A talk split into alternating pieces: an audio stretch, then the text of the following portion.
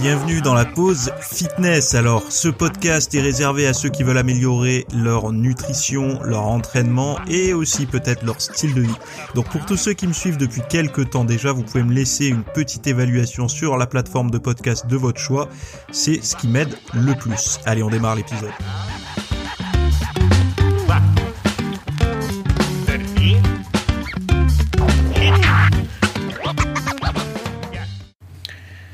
Salut à tous, j'espère que vous allez bien. Donc aujourd'hui, on va parler de euh, zone de combustion des graisses, de sommeil des 5000 pas et non des 10 000, et de euh, niveau d'attractivité ou de séduction chez les jeunes adolescents et les jeunes adultes.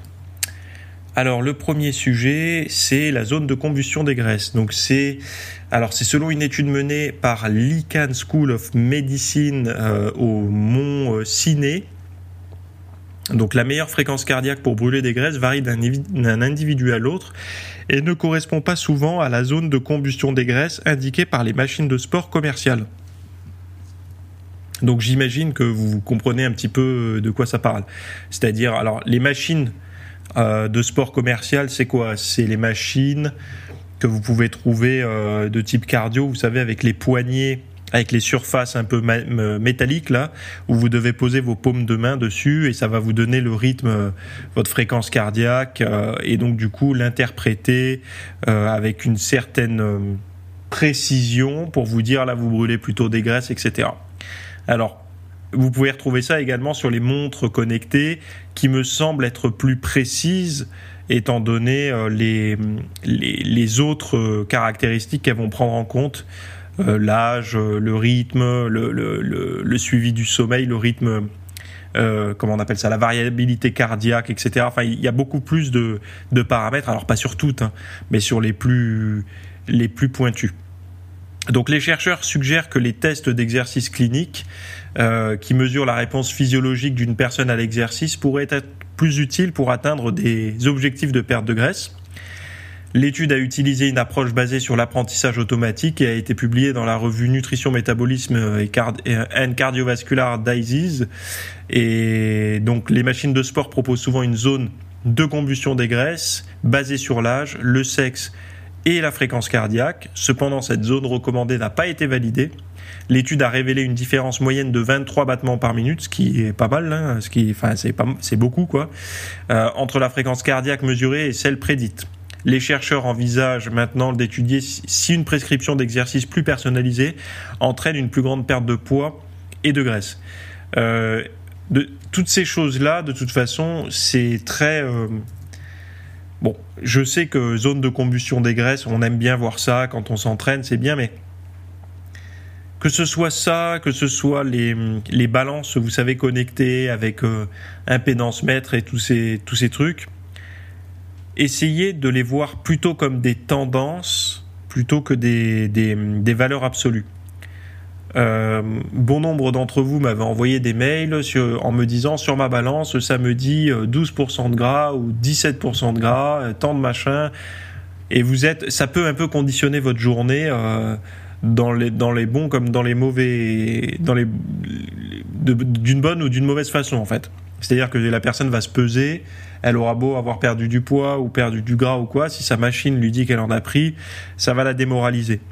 Et ça, euh, on n'est pas très précis avec ce genre de balance. C'est encore une fois, c'est très, c'est très facile derrière de dire bon ben vous voyez, vous avez X de graisse, moi j'ai un programme pour vous, moi j'ai, enfin voilà. Mais ce qui marche réellement, c'est l'espèce de rayon X là, je sais pas comment on appelle ça, euh, le Dexascan pour, euh, pour le taux de gras, enfin pour même voir la masse musculaire, la masse grasse, euh, le taux de gras viscéral euh, et le taux de gras sous-cutané. Enfin, ça c'est précis, mais bon, c'est c'est pas accessible à tout le monde. Déjà, c'est que dans des centres spécialisés, j'imagine, et, et, puis ça sert pas à grand chose en fait. Hein. Parce que toutes ces valeurs, le fait de le savoir, va pas vous rendre plus sec ou moins sec, ou ça changera rien en fait. C'est juste des données et d'essayer de voir d'une mesure à l'autre si vous êtes euh, sur la bonne voie ou pas. Mais j'ai envie de vous dire, le meilleur truc, c'est le reflet dans le miroir, surtout quand on fait de la muscu, le tour de taille quand vous enfilez votre jean préféré. Enfin, toutes ces choses-là sont quand même euh, euh, significatives. Ça se voit en fait. Il n'y a pas besoin d'aller chercher au rayon X, ça se voit. Et cette zone de combustion des graisses, Ça a été initié il y a quelques années, alors c'est bien avant les montres connectées. Hein. Il y avait une mode pendant une période où les gens couraient ou faisaient leur sport, vous savez, avec l'espèce de, de cerceau qu'on met autour de, la poitrine, là, qui prenait le, rythme cardiovasculaire. C'est les, c'est les ancêtres des montres connectées. C'était des, j'en ai eu une d'ailleurs il, y a, quelques années. On avait un espèce de, de, de cardiofréquence mètre en fait, hein, qui était mis autour de la taille, juste sous les pecs, et euh, ça prenait les battements euh, cardiaques euh, et on avait une interprétation sur la montre et on, pouvait se dire, ok, en faisant un petit calcul, se dire, ben nous, on est plutôt en zone de combustion des graisses quand on temps, donc faut rester dans cette zone-là, etc. Je, crois que ça a tendance à revenir un petit peu en ce moment, ces histoires d'entraînement en zone 1, zone 2, etc. Bon, euh, cardio basse intensité, ça aide à perdre du gras. Muscu, ça aide à prendre du muscle. Le muscle brûle plus de calories quand il est là que quand il n'est pas là. Donc, il y a quand même des tendances qui font que si on fait le job, euh, ça ira dans le bon sens. Il n'y a pas de façon de prendre du muscle qui rendrait gras en fait, puisque euh, logiquement, si, on, si tous les autres paramètres, euh, tous les autres paramètres restent pareils, et les mêmes habitudes restent pareilles, le plus on a de muscle, plus on brûlera du gras, habitude égale. Donc faire de la musculation c'est bien, faire du cardio basse intensité ou moyenne intensité c'est plus que raisonnable. Tout ce qui rentre après dans trop de détails, etc c'est du bullshit en fait, c'est de la, c'est de la branlette intellectuelle. Hein. je vous le dis honnêtement. Euh, euh, c'est, c'est, en fait, on tombe dans la, dans la, comment on appelle ça, pas la restriction, mais imaginez-vous euh, aimer un sport en plein air, peu importe l'escalade ou et de vous dire oh là là, je vais arrêter parce que finalement ça brûle pas suffisamment de gras. C'est quand même stupide, alors que c'est une activité physique de loisir plaisante. C'est, enfin voilà quoi. Ensuite, deuxième article, irrégularité du sommeil et microbiote. Donc une nouvelle étude publiée dans The European Journal of Nutrition révèle que les irrégularités du sommeil sont associées euh, à la présence de bactéries nocives dans l'intestin. Donc, petite parenthèse, on savait que l'alimentation conditionnait le microbiote intestinal, donc les bactéries, toute la petite populace qu'on a dans le système digestif. Donc une mauvaise détériore, une bonne améliore, et il n'y a pas de mauvaise qui améliore et de bonne qui détériore, sauf si on a une pathologie X ou Y, mais euh, globalement, si vous mangez que de l'alimentation ultra transformée euh, et riche en, en mauvaise graisse, etc., euh, vous allez vous retrouver avec un microbiote de mauvaise qualité, et si vous mangez une alimentation riche en fibres, riche en probiotiques, euh, type aliments lacto-fermentés, fermentés, euh, etc., vous allez vous retrouver avec un microbiote plutôt en, bon état. On savait également que le sport avait un impact, c'est-à-dire que l'activité physique et le sport avaient un impact sur le microbiote, euh, un impact positif, sauf si chez les sportifs de l'extrême où là il y a des effets aigus. On sait aujourd'hui que le sommeil pourrait avoir un effet aussi donc mené par des chercheurs de King's College de Londres et de Zoé, donc euh, je sais pas ce que ça veut dire Zoé, mais c'est l'acronyme de quelque chose. Euh, cette recherche est la première à établir des liens entre le jet lag social, donc décalage euh, de l'horloge biologique dû à des variations de sommeil entre jours de travail et jours de repos, et la qualité de l'alimentation, l'inflammation et la composition du microbiote intestinal. Ce qui veut dire que le, pour les, malheureusement les personnes qui travaillent de nuit, le travail de nuit, moi je, continue à, maintenir que ça devrait être une période de vie. C'est-à-dire qu'il ne faut pas viser à faire sa carrière en travail de nuit. Je sais qu'il y en a qui travaillent de nuit actuellement, qui m'écoutent. Euh, essayez de vous dire qu'il faut que ça ait une date de fin, ça. Et parce que en fait ça réduit l'espérance de vie tout simplement, ça conduit à, une moins bonne santé, vous ne voyez pas la lumière du jour, c'est antiphysiologique. Il y en a qui ont même proposé d'éliminer pour la santé le travail de nuit, c'est-à-dire de garder uniquement pour le, travail réellement obligatoire, donc les services d'urgence, euh, etc. Mais sinon, tous les autres, euh, les travails d'usine et tout, euh, d'essayer de réduire ça. Donc le docteur Wandy Hall, auteur principal de l'étude, souligne que même des petites variations dans les horaires de sommeil peuvent influencer la composition bactérienne de l'intestin. Certains de ces liens pourraient être dus à des différences alimentaires, mais d'autres facteurs restent à identifier. L'étude a également montré qu'un décalage de seulement 90 minutes du milieu euh, du sommeil peut entraîner des variations dans la composition du microbiote, intestinal. Alors 90 minutes, c'est pile, enfin pile, c'est à peu près la durée d'un cycle de sommeil. Pour rappel, un cycle de sommeil, c'est le passage par plusieurs phases sommeil euh, léger, sommeil profond, sommeil paradoxal, éveil, etc.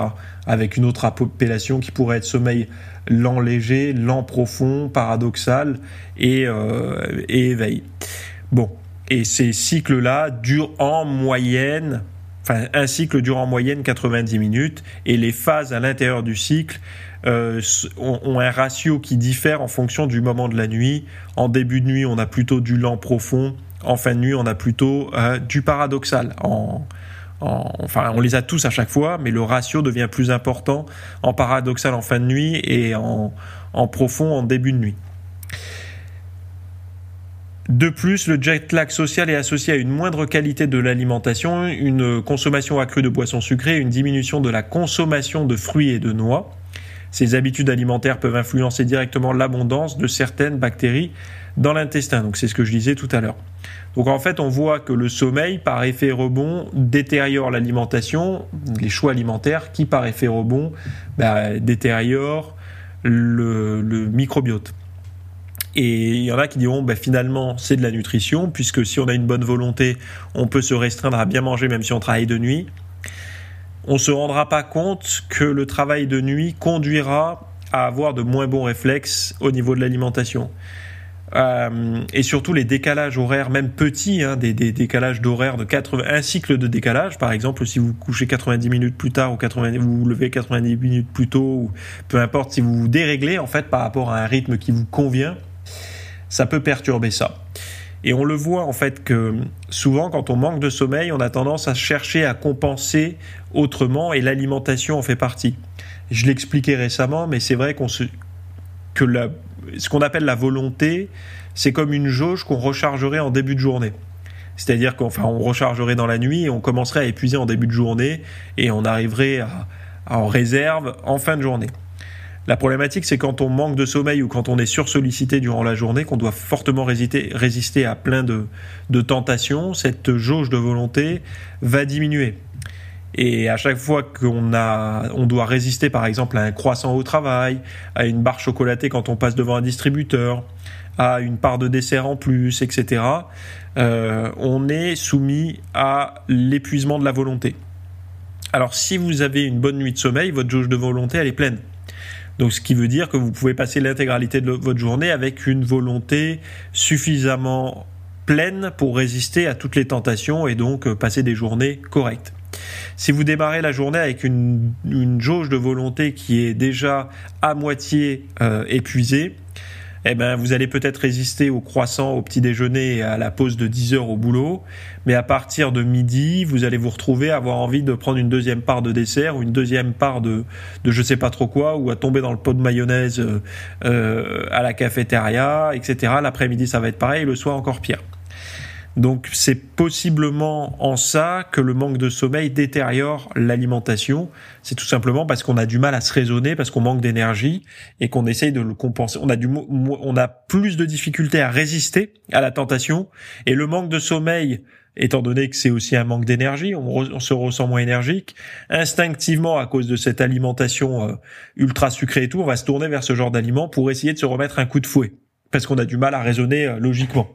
C'est pour ça que je ne crois pas du tout à la nourriture. Enfin si, je crois fortement à la nourriture, à l'alimentation instinctive, et elle mène à l'obésité en fait puisque euh, ceux qui vous vendent les, aliments qui rendent obèses, parce qu'il y a des aliments, oui, qui rendent obèses, hein, contrairement à ce que certains pourraient vous dire, il y a effectivement des aliments qui vous conduisent à l'obésité par des facteurs euh, psychoactifs, on va dire, c'est-à-dire que ça va vous euh, ouvrez un paquet de, chips, ouvrez un, paquet de, de, de, bonbons bien connus, euh, vous allez voir s'il n'y a pas un effet addictif et un effet pro-obésité là-dedans.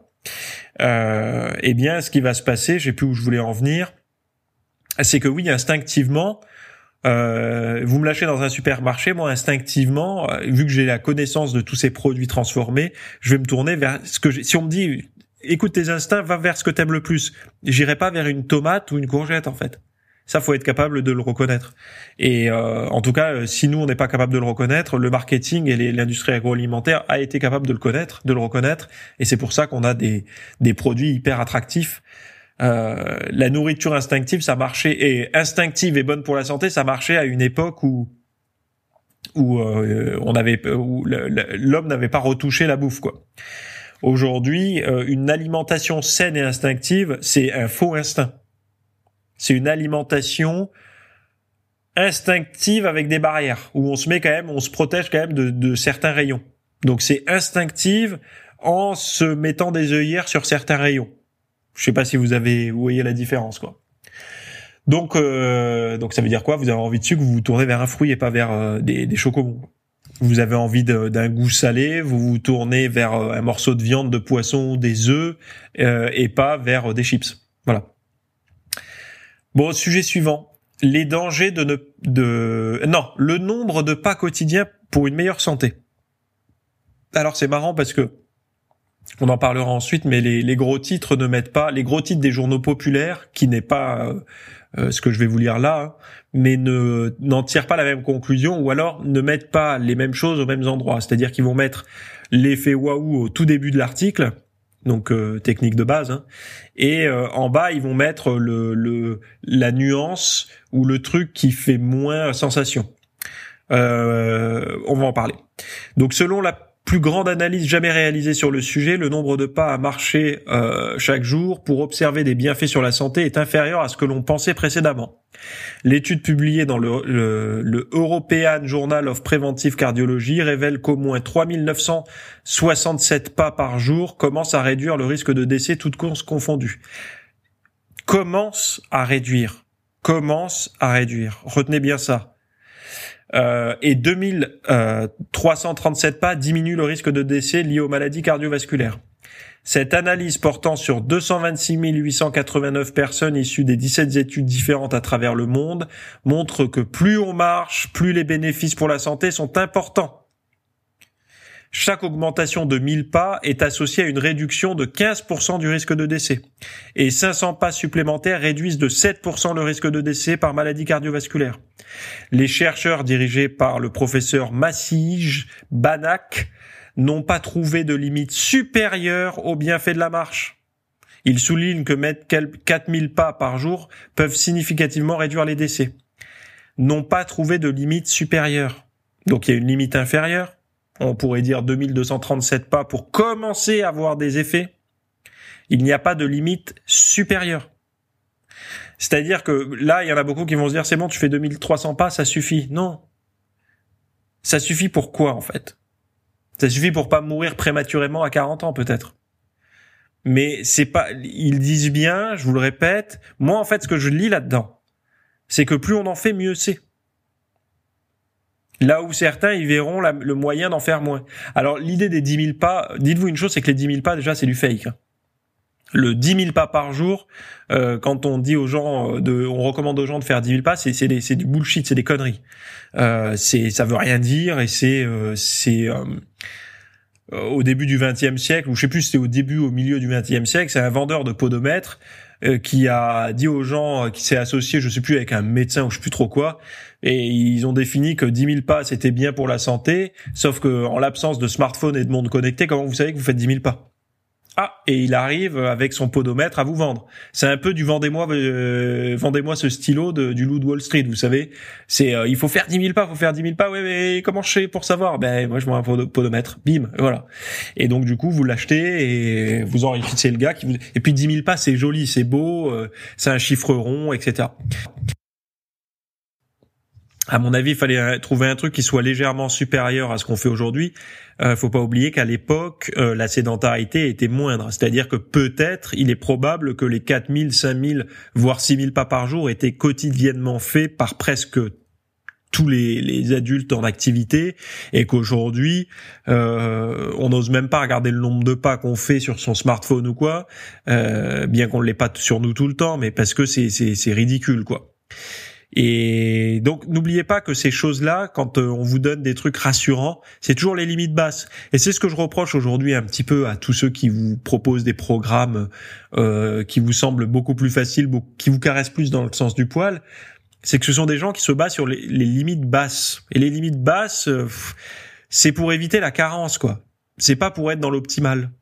Il y a une différence entre ne pas être en carence et faire ce qui est optimal et progresser même, voir ce qui est au-dessus de l'optimal, qui est euh, pas la surcompensation, mais vraiment à, commencer à améliorer. Parce qu'il y a à se maintenir en bonne santé et à améliorer, essayer d'aller au-delà, par exemple, de la santé de nos de nos pères et grands-parents, quoi. D'essayer d'améliorer ça. Donc il y a une bonne santé équivalente à nos parents ou une bonne santé augmentée par le fait qu'on sait plus de choses sur euh, les bons comportements à avoir et on essaye d'aller au-delà de ce qu'on pensait être une bonne santé euh, une génération avant la nôtre. Donc retenez plutôt, chaque augmentation de 1000 pas est associée à une réduction de 15% du risque de décès et 500 pas supplémentaires réduisent de 7% le risque de décès par maladie cardiovasculaire. Voilà, moi c'est comme ça que j'interprète en fait, c'est pas... Euh, faut en faire moins. Finalement, plus besoin d'aller marcher euh, en en faisant d'essayer d'en faire moins. C'est de toute façon, c'est ça, comment ça, ça, ça, ça sent pas bon quoi.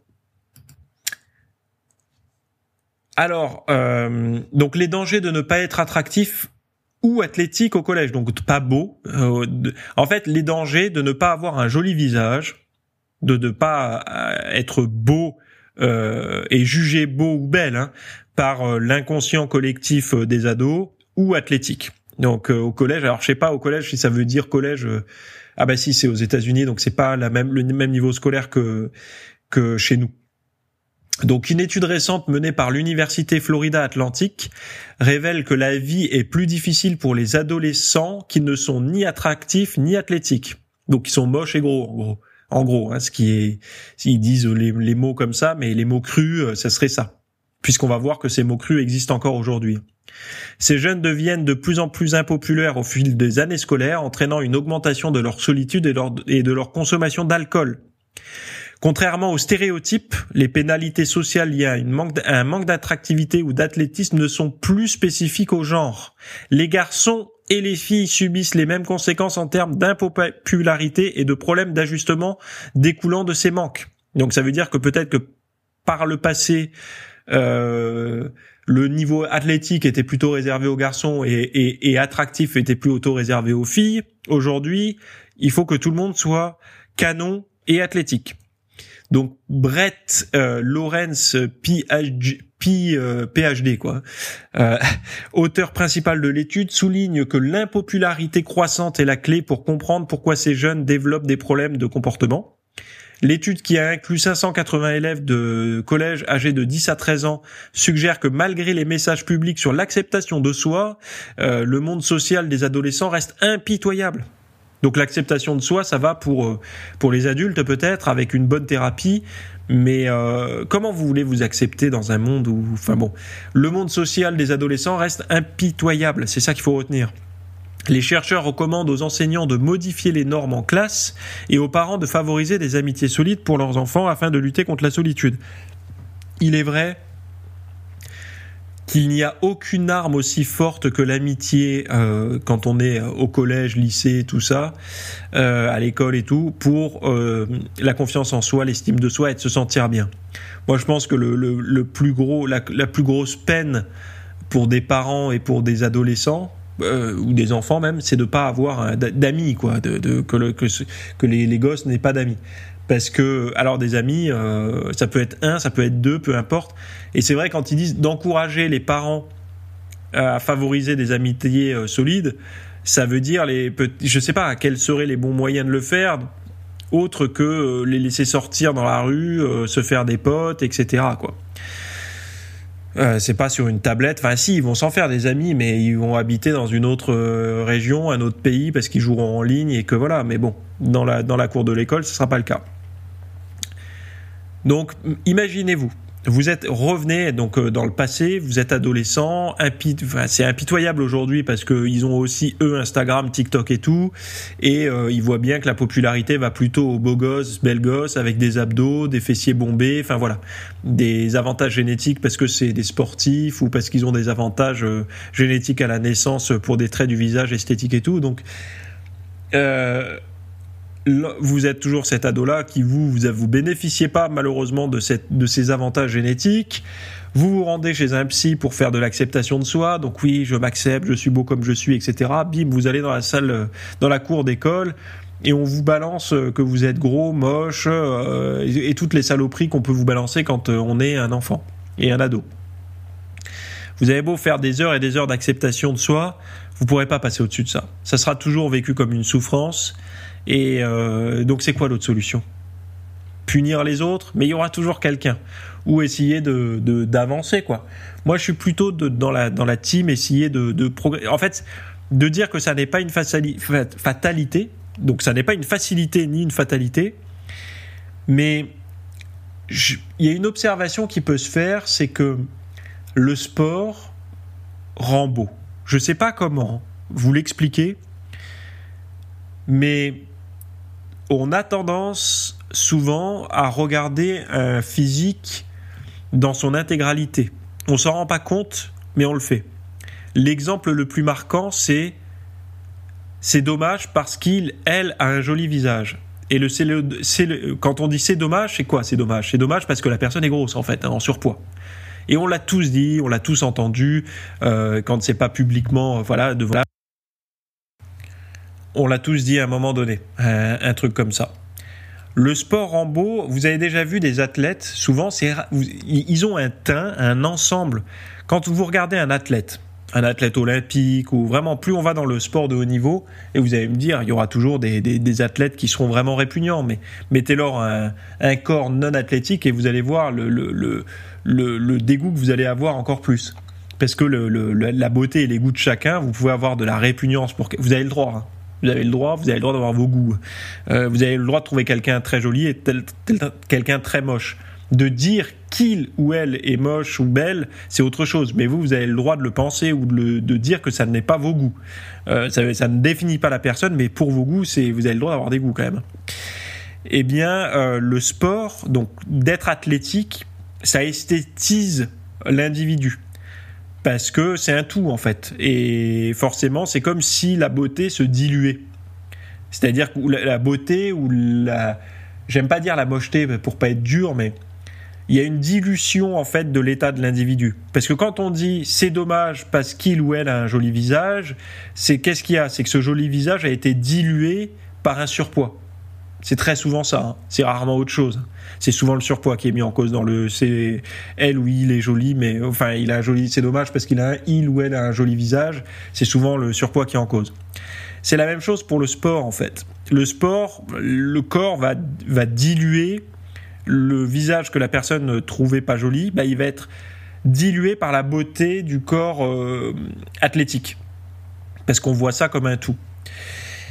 Et vous aurez déjà vu que les, les, les sportifs de haut niveau, euh, ah, ah, souvent, ah, il a un truc, il n'est pas joli, mais il a un truc. Et ce truc, bah, c'est l'athlétisme souvent, c'est l'esthétique du corps dans sa globalité. Bon, voilà, j'ai fait un peu de... C'est mon point de vue, encore une fois, vous pouvez, euh, vous pouvez me contredire, etc. Mais au-delà des, des... Pourquoi on n'aiderait pas plutôt les jeunes à faire plus de sport, plus d'activité physique Parce que encore d'être athlétique, si c'était quelque chose de mauvais pour la santé, pourquoi pas? Ce serait pas bien de pousser à faire ça, etc. Mais c'est quelque chose qui est bon pour la santé, de faire de l'activité physique.